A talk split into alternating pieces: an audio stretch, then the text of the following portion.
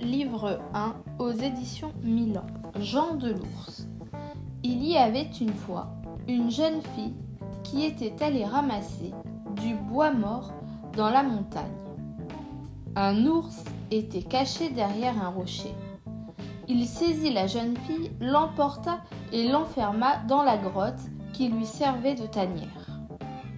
Chaque jour, l'ours se ramenait des fruits, des champignons, la viande, mais il fermait toujours l'entrée de la grotte avec un gros rocher. La jeune fille fut obligée de rester avec lui et de devenir sa femme. Au bout d'un an, elle mit au monde un enfant qui était tout poilu, comme un ours. Elle l'appela Jean. Quand il sut parler, sa mère lui expliqua qu'elle aurait bien voulu revenir vivre avec ses parents dans son village. Il essaya de déplacer le rocher, mais il n'était pas assez fort. Les années passèrent, Jean de l'ours grandit. Quand l'ours n'était pas là, le garçon essayait de déplacer le rocher et un jour il réussit enfin à dégager un passant. Sa mère et lui étaient libres.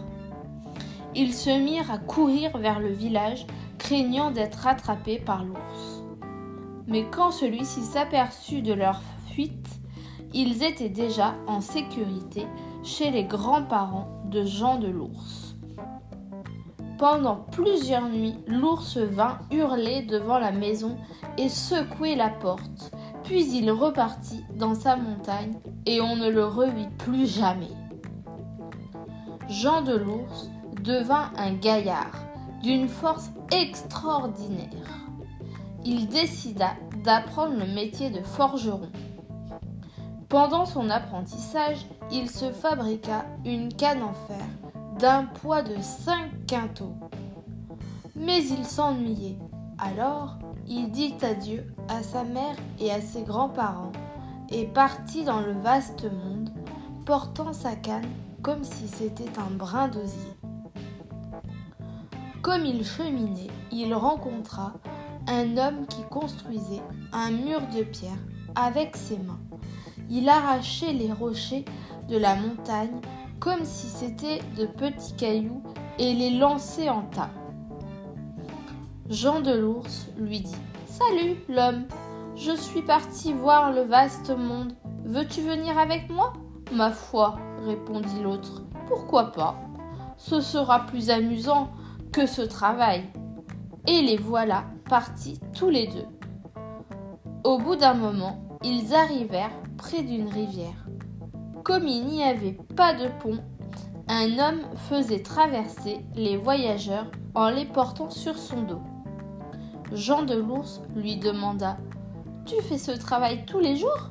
Oui, dit l'homme, mais c'est fatigant. Pourquoi ne viens-tu pas avec nous? dit Jean de l'Ours. Nous sommes forts, tous les trois. Nous trouverons du travail. Et le passeur accepta de partir avec Jean de l'Ours et le lanceur de rochers. Quand la nuit arriva, ils se trouvaient près d'un château. Allons voir si les habitants de ce château accepteront de nous loger pour la nuit, dit Jean de l'Ours. Mais il n'y avait aucune lumière, aucun bruit dans ce château. Ils eurent beau appeler, personne ne répondit. Jean de l'Ours poussa la porte qui s'ouvrit sans difficulté. Ils entrèrent et explorèrent tout le château sans trouver âme qui vive. Comme ils avaient du bois dans une grange, ils firent du feu dans la cheminée de la grande salle et se chauffèrent. Puis ils mangèrent les provisions qui se trouvaient dans la cuisine. Demain matin, dit Jean de l'Ours, j'irai à la chasse avec l'un de vous deux. L'autre restera pour préparer le repas. Le lendemain, il partit donc à la chasse avec le lanceur de rochers, tandis que le passeur restait au château. Quand les deux chasseurs rentrèrent chargés de lapins et de perdrix, ils trouvèrent la grande salle tout en désordre. Les assiettes étaient cassées et la marmite traversée dans la cheminée. Il n'y avait plus de traces de passeurs. Jean de l'Ours et le lanceur de rochers le cherchèrent longtemps dans le château, sans le retrouver. Enfin, ils entendirent un appel étouffé. Au secours Faites-moi sortir La voix venait d'un placard. Ils ouvrirent la porte et firent sortir le passeur. Mais qu'est-ce que tu fais là? demanda Jean de l'Ours. Qui t'a enfermé? Le passeur baissa la tête sans répondre. Honteux. Comme Jean de l'Ours insistait, il avoue. Un petit poulet. Quoi? s'exclamèrent, les deux autres. Oui, un poulet. Il est sorti, je ne sais pas où. Il a renversé la marmite dans la cheminée et m'a battu et m'a enfermé dans le placard. Les deux autres se mirent à rire et à se moquer de lui. Jean de l'Ours dit Allons manger maintenant. Demain, tu viendras à la chasse avec moi, et c'est le lanceur de rochers rocher qui gardera le château. Le lendemain, quand Jean de l'Ours et le passeur revinrent de la chasse, ils trouvèrent la marmite renversée dans la cheminée et les assiettes cassées. Le lanceur de rocher avait disparu. Ils le cherchèrent dans tout le château et finirent par entendre un appel étouffé. Au secours Faites-moi sortir La voix venait d'une armoire. Ils ouvrirent la porte de l'armoire et firent sortir le lanceur de rocher.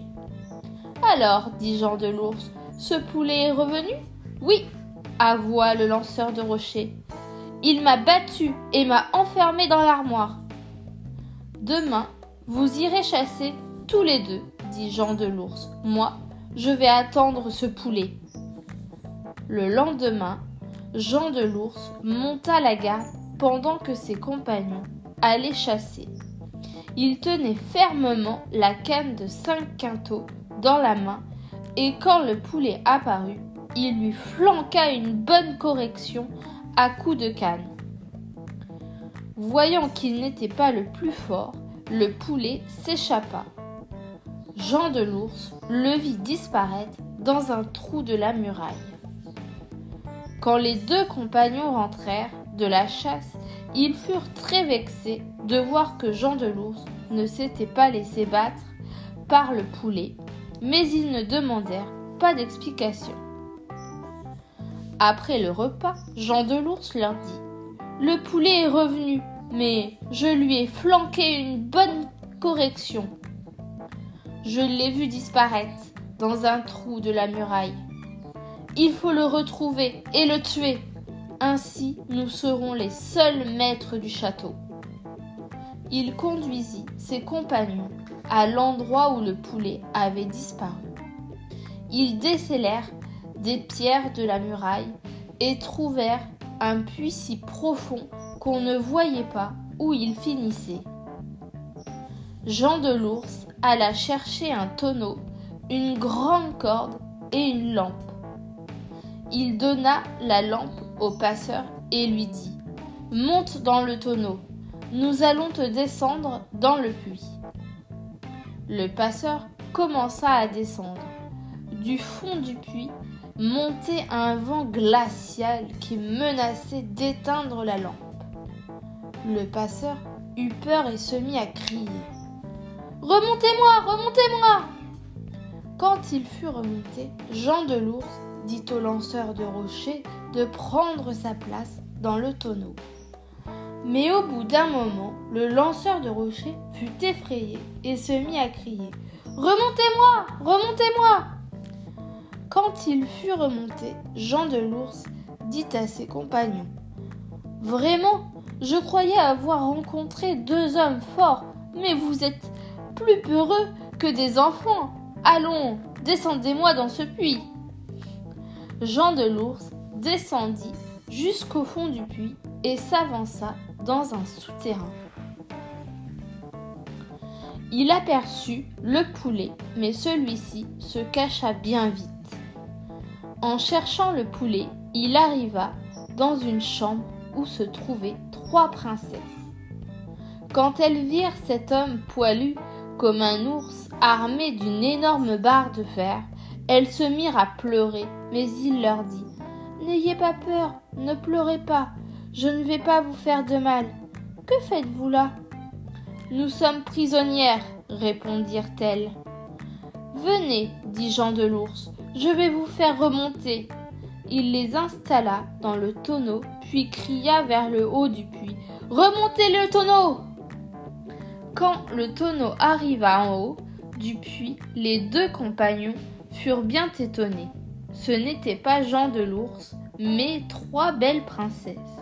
Ils entendirent Jean de l'ours crier Faites redescendre le tonneau Au lieu d'obéir, ils coupèrent le tonneau d'un coup de hache et jetèrent la corde au feu. Puisqu'il est si malin qu'il se débrouille tout seul, dirent-ils, et ils s'enfuirent en emmenant les princesses. Quand Jean de l'Ours comprit que ses compagnons l'avaient abandonné au fond du puits, il ne perdit pas courage. Il explora le souterrain et les chambres jusqu'à ce qu'il retrouve le poulet. En le menaçant de sa barre de fer, il lui demanda Comment faut-il faire pour sortir d'ici? Il suffit de s'envoler, répond le poulet. Mais moi je ne peux pas voler, dit Jean de l'ours. Écoute, dit le poulet.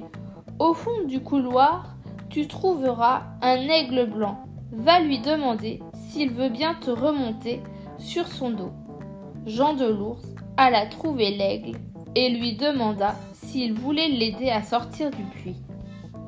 Tu es très lourd, répondit l'aigle. Le voyage sera très fatigant pour moi. Pour reprendre des forces, il faudra que je m'alimente sans arrêt. Va dans le, va dans le pré que tu vois là-bas et ramène-moi un bœuf. Jean de l'ours alla chercher un bœuf et l'aigle lui expliqua. Tue le bœuf et coupe-le en morceaux. Tu me donneras à manger quand je crierai viande. D'un coup de sa barre de fer, Jean de l'ours tua le bœuf. Il le coupa en morceaux à l'aide de son couteau de chasse mit les morceaux dans un grand drap et les chargea sur son épaule. Allons-y, dit l'aigle. Il se rendit au bas du puits. Jean de l'ours monta sur le dos de l'aigle et l'oiseau s'envola. Au bout de quelques instants, l'aigle cria Viande Viande Jean de l'ours lui fit passer un morceau de bœuf. Quelques instants plus tard, l'aigle cria encore Viande Viande Jean de l'ours lui fit passer un morceau de bœuf. Quelques instants plus tard, l'aigle cria de nouveau Viande Viande Et Jean de l'ours lui donna à manger.